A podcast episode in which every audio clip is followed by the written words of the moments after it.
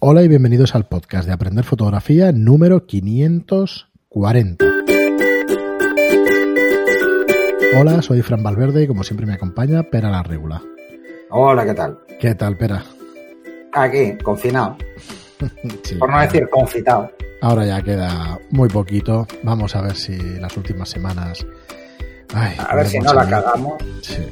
No, hombre, no. Yo confío. Lo que da miedo es eso, porque sales a la calle y ves que la gente pasa de todo. Y eso es lo que da miedo.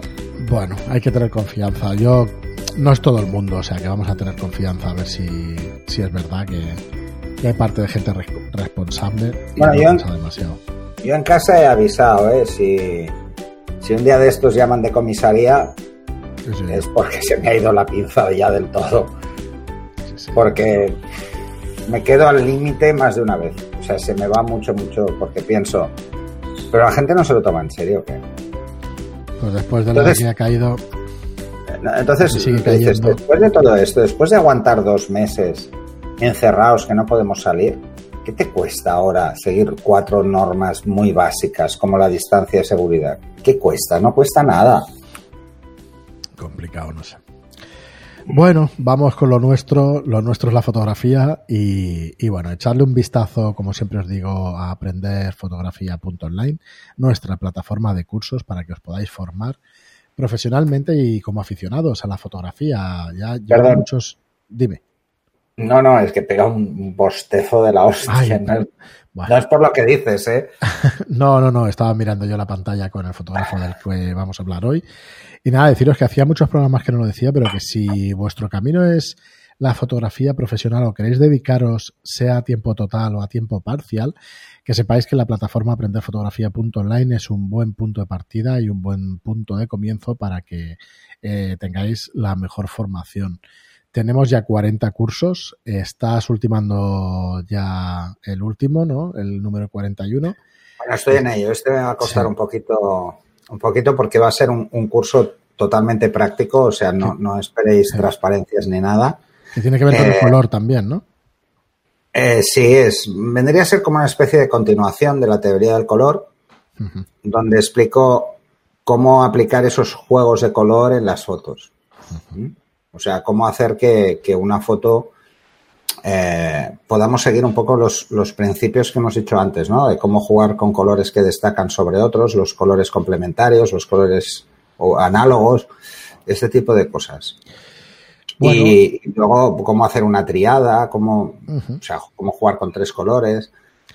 Pues Ese tipo de cosas yo creo que, que a la gente le, le va a gustar, le va a sí, gustar bastante. tanto. Además, el fotógrafo que os traemos hoy es- es un fotógrafo de publicidad eh, muy importante, es una persona que además es, es muy buen vendedor y lo traemos como ejemplo de fotógrafo y como ejemplo de persona que ha triunfado en el mundo de la fotografía y en el mundo de la venta. De la venta en muchas facetas distintas. Eh, si os parece, comentamos un poco sus fotografías. Él es Chis Jarvis y os dejaré como siempre la web en las notas del programa que para que podáis para que podáis verlo. Si no nos veis a través de YouTube, no podéis ver los ejemplos de los que vamos a hablar. Eh, pero vamos, es un paradigma o es un ejemplo clarísimo de lo que hay que hacer para venderse bien y para llegar en, en el mercado. Si es internacional, esto tiene una proyección que no tiene nada que ver con hacerlo en el ámbito nacional, eso está clarísimo. Pero vamos, para que veáis un profesional como la copa un pino. Luego nos, nos podrá dar más rabia o menos lo que hace, ¿vale? Pero intentemos aparcar eso porque este hombre seguro que trabaja más que nadie en este mundo y eso hay que valorarlo eh, como lo que es. No es solo me vendo muy bien, hay un trabajo detrás y un trabajo eh, duro detrás, eh, que, que eso lo tengamos claro. Bueno, pues Chis Jarvis, como estamos viendo aquí en las fotos, es un fotógrafo de, de publicidad y de moda que precisamente lo que hablaba espera de, del color lo tiene muy presente y probablemente utilizando estas técnicas que nos vas a enseñar en el siguiente curso. Sí, sí, sí, sí, porque las situaciones cotidianas no suelen tener, eh, no suelen aplicar la teoría del color para nada.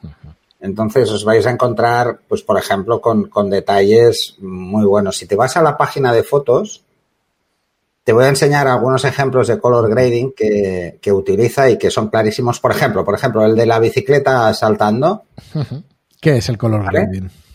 el color grading es eh, utilizar gradación, gradaciones de color en función de la luminosidad de una foto, ¿vale? Básicamente, ¿eh? así para hacerlo muy sencillo. Es, es, como jugar con los degradados, pero al mismo tiempo jugar con la teoría del color. Eh, por ejemplo, esta de la, del salto, o sea, conseguir que salte en el sitio preciso, con el sol detrás, con la luz perfecta, es muy, muy, muy difícil. Y no tiene eh, los colores ni vamos. Y estos colores ha utilizado técnicas de color grading, porque estos colores no son, no son naturales. Pero quizá el ejemplo más interesante de color grading, si te vas atrás eh, y bajas, verás unas de paraguas, ¿vale? Que siguen precisamente la teoría del color y la aplican de una forma muy espectacular. Son dos fotografías que están seguidas, la del paraguas rojo y la del paraguas amarillo. Correcto. ¿Vale? Si os fijáis, lo que ha hecho ha sido jugar con la saturación prácticamente de toda la escena para que todos los coches parezcan blancos o negros, cosa que no me creo, ¿vale? Y luego eh, ha, dejado a la chica, pero sobre todo el paraguas, se vea rojo. ¿vale? Eh, y la siguiente foto, en esta canta un degradado selectivo, ¿vale? Pero en esta no. Y esto es lo mismo, es el mismo concepto, es coger, jugar con unos tonos de rojo y con unos tonos de amarillo muy concretos que llamen mucho la atención. Aquí está jugando con, con los tonos cálidos, con los tonos fríos, fijaros, el suelo está en tonos fríos, para destacar el paraguas. Pero no puedes evitar mirar el restaurante, no puedes, es imposible. ¿Vale? Es lo siguiente que ves. Ves el paraguas y luego ves el restaurante. Entonces, cómo juega con el color es más que evidente. Evidente. Y esto lo veréis. Esto lo veréis. Sí, sí, tiene, en estas del desierto de los corredores, con el amarillo también de, y, con el, y con el azul, es una serie de tres fotos. Y encima con el Baby Lens ese también, con el efecto este de, maqueta, que hace que probablemente haya usado un Bueno, es un fotógrafo que debéis estudiar debéis estudiar, pero vamos, sí o sí. Por la primera razón en la que estaba comentando Pera, su trabajo fotográfico es excelente. Fíjate aquí el, la sombra dura, el bueno. Además veréis en, el curso que estoy preparando veréis cómo sacar la paleta de color de esta foto y aplicarla a una vuestra, ¿eh? Pues esa es otra tenemos ahí una serie de tres fotos donde juega con este efecto de baby lens, con algún tilt shift, con ese color amarillo en el centro y con el, no sé, me parece espectacular este tío, ¿eh? O sea, es de los de los buenos y comerciales es, a la Es un tío eminentemente muy técnico, o sea, utiliza muy bien la técnica, juega muy bien con ella, e incluso en fotos que pueden parecer muy casuales, la técnica está muy presente, muy, muy, muy presente. Eh, es un tío que, se nota que la domina, sinceramente. Eh, y luego, pues bueno. Bueno, hablemos un poco del marketing que utiliza este. este se mueve muy bien. Sí. A ver, eh, fijaos, primero, lo primero que tengo que decir, lo basa todo en su página web. Aquí tiene toda la información de todos sus proyectos y de todo lo que hace. ¿Vale? Si vais a la home, veréis que es participa en una especie de asociación de, plataforma de creación de contenido que es Creative Life. Esto salió hace unos años, cuando salió la Mark II y las primeras cámaras de SLR con vídeo. Eh, ahora hablo de oídas, pero no de oídas, sino de lo que yo llevo viendo todos estos años, pero juraría que es esta misma plataforma. ¿vale? Es un creador de Creative Life y eh, aquí tuvieron un exitazo, un exitazo terrible los que empezaron a hacer vídeo en las DSLRs. Y este hombre fue de los primeros que entró, créseteme, fíjate. Creative Life War Found eh, se fundó en 2010, ¿vale? Por Chase Jarvis y el Craig Swanson. Estos fueron los dos, eh, estos dos hombres. Y Creative Life es un portal importantísimo en la industria de la fotografía y del vídeo, de las dos cosas. Entonces, por un lado, en, el, en la home tenemos eso. Por otro lado, tenemos los programas en live, o sea, los programas como show que hace este hombre con entrevistas, con innovaciones, con emprendedores, con, de todo. Todo esto que hace es para promocionar su trabajo y sus fotos, que es lo que le hace que una marca como Nike o como cualquiera, que no sé si trabaja para Nike, pero que cualquier marca pueda encontrarlo y pueda al final contratarlo. ¿Vale? No es solo eso, o sea, tiene un montón de, trabajo técnico. Fijaos en Cheese Jarvis Rao, ¿vale? Que son los vídeos que va haciendo. O sea, por eso os decía que, este hombre, que sí, que hoy que glamour y qué tal, pero este hombre trabaja más horas que nadie. O sea, imagínate para, para hacer todo este contenido y sí, todo es autobombo. Todo es muy vendedor de motos, vendedor de humo, pero esto es un trabajazo brutal. ¿Vale? Ha tenido la suerte de tener los conocimientos, de estar y de saber venderse una barbaridad. Y si miráis toda su web, está toda enfocada a eso, a vender. Habla de las GoPro, habla de, formato medio, hace fotos con todo tipo de cámaras, eh, te hace mm, todos los artículos que hay que hacer para tener movimiento en su web. O sea, es un experto el tío en marketing, aparte de un experto fotógrafo. No sé hasta qué punto este hombre hace todos los proyectos que dice aquí. No todo, me refiero, no sé si ya su estudio de fotografía tiene varias personas que hacen esas fotos, pero no me extrañaría nada. Fijaos que tiene también en la home, veréis un podcast en live. Live significa que tiene un podcast en directo. ¿Vale? Entonces hace el Cheese Jarvis Live Show. ¿Vale? Entonces se va, se va vendiendo por aquí. Así que, bueno, hemos de aprender de gente así. Yo, ¿qué queréis que os diga? O sea, aparte de la envidia que nos pueda suscitar, pues hay que aprender. Hay que decir que el mercado americano es muy diferente. Claro, pero hay que aprender de ellos porque de aquí podemos ir sacando cosas. ahora imagínate que tienes la posibilidad de hacer estas entrevistas o de hacer este podcast, que él no lo tiene en audio, lo tiene en vídeo, y lo saca a través de las plataformas iguales de, iTunes, de Stitcher, que es una plataforma de, de vídeo, y también en Spotify, en Google Play y todo esto. Y tiene 200 programas ya grabados con entrevistas y todo esto, y todos son de vídeo, ¿vale? Muchos de ellos, perdón, muchos de ellos son de vídeo. Así que, bueno, eh, aparte de su trabajo como profesional en la fotografía, pues fijaos en todo el contenido que da, ¿vale? Para que realmente la gente esté ahí en su plataforma. Te dice, te pone una guía para que fotografíes con tu iPhone 10. Imaginaos si es un anuncio de Apple lo que le pueden llegar a pagar a una persona así para que publicite. Vamos a entrar, pero es en Creative Live, pues tienes eh, una guía rápida para tomar buenas fotos con su iPhone 10. Que mira, no le paga Apple, sino que tiene aquí clases. Pues eso, mm, pagar la clase a 17 dólares o pagar 13 dólares al mes y todas las estrategias que podáis imaginaros. 47.800 estudiantes. Entonces, eh, bueno, hay, que, hay que aprender.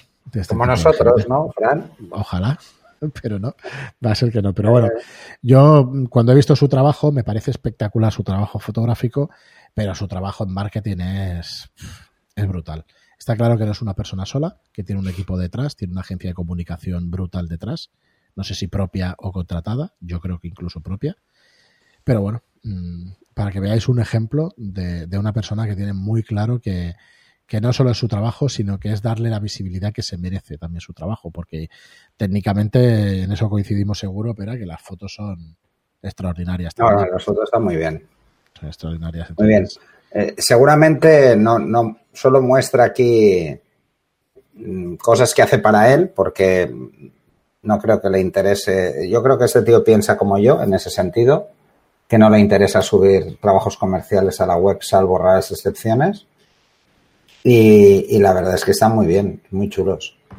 te das, te das cuenta de que es un tío que, que no solo hace buenas fotos, sino que además es creativo a la hora de plantear sus proyectos. Que, eso es, que eso es lo importante, ¿eh? eso es lo que cuenta al final. Eh, porque el componente de creatividad que tengas es lo que te salva en una sesión comercial. Como, como seas capaz de darle la vuelta a un, a un problema para sacar um, beneficio y, hacerlo mejor de lo que esperan incluso, ¿no? Y bueno, esas capacidades no las tiene todo el mundo, esa es la diferencia. Os pondré también su Instagram, ya tiene 100.000 seguidores, bueno, es un, vamos, es una persona que la que hay que seguir, estoy convencido, muy, muy de cerca porque, porque bueno, estar metido en todo lo que está metido y tal, con las técnicas de marketing que puedes llegar a conocer, pues oye, eh, con esta gente lo que hay que hacer es aprender. Sí. Muy bien, espera, pues. Vamos a sacar de estos. Y tanto, y tanto que es así. Además que el tío tiene tanta seguridad en sí mismo que estoy convencido de que, bueno, es que es así, seguramente aporta en todos estos cursos que está diciendo, deben ser cursos muy buenos, porque no es solo me voy a vender y tal, sino que al final el contenido ha de estar bien. Entonces, a mí no me cabe ninguna duda porque yo recuerdo perfectamente lo de Creative Life cuando salió y el boom que pegó. Porque es que eran, hostia, eran extraordinarios. Gente muy buena, eh, muy bien financiada, haciendo contenido muy bueno. Así que nada, aquí os lo dejamos, Chis Jarvis, para una persona para seguir, sin duda. y, y, bueno, y nada, seguiremos los próximos programas con más autores. Teníamos un par de preguntas, espera, de, de, de la web, que igual tratamos. Bueno, te suelto una que es eh, nos dice un oyente, mira, la voy a abrir que así te la digo literal. Eh, no entiendo, de Jaime, dice, no entiendo por qué con el display cal siempre noto que me queda la pantalla verdosa. No es extraño. Que nos diga qué monitor tiene y qué sistema operativo está trabajando. Es que puede ser por tantos factores que yo ahora mismo no. Es raro, ¿eh? Por eso. Es raro. Pues a ver, que se aseguren de utilizar el display, el display calc de forma correcta, que eso también. Y de saber, sobre todo es importante tener claras las especificaciones del monitor. O sea, no intentar forzar una calibración por encima de sus posibilidades, porque de hecho, en principio no te iba a dejar. Pero por si acaso puede ser un, un error asociado a eso que nos dé información, así puedo buscar y, ver qué, qué le está yo, que es un comentario que nos ha hecho en la web y que si nos dejas información, Jaime, pues te podemos contestar con más, atirando más. Muy bien, Pera, pues hasta aquí el programa de hoy. Muchas gracias a todos, como siempre, por, por vuestra reseña de 5 estrellas en iTunes y por vuestro comentarios en Gracias por vernos y por escucharnos y hasta el próximo programa. Hasta el siguiente.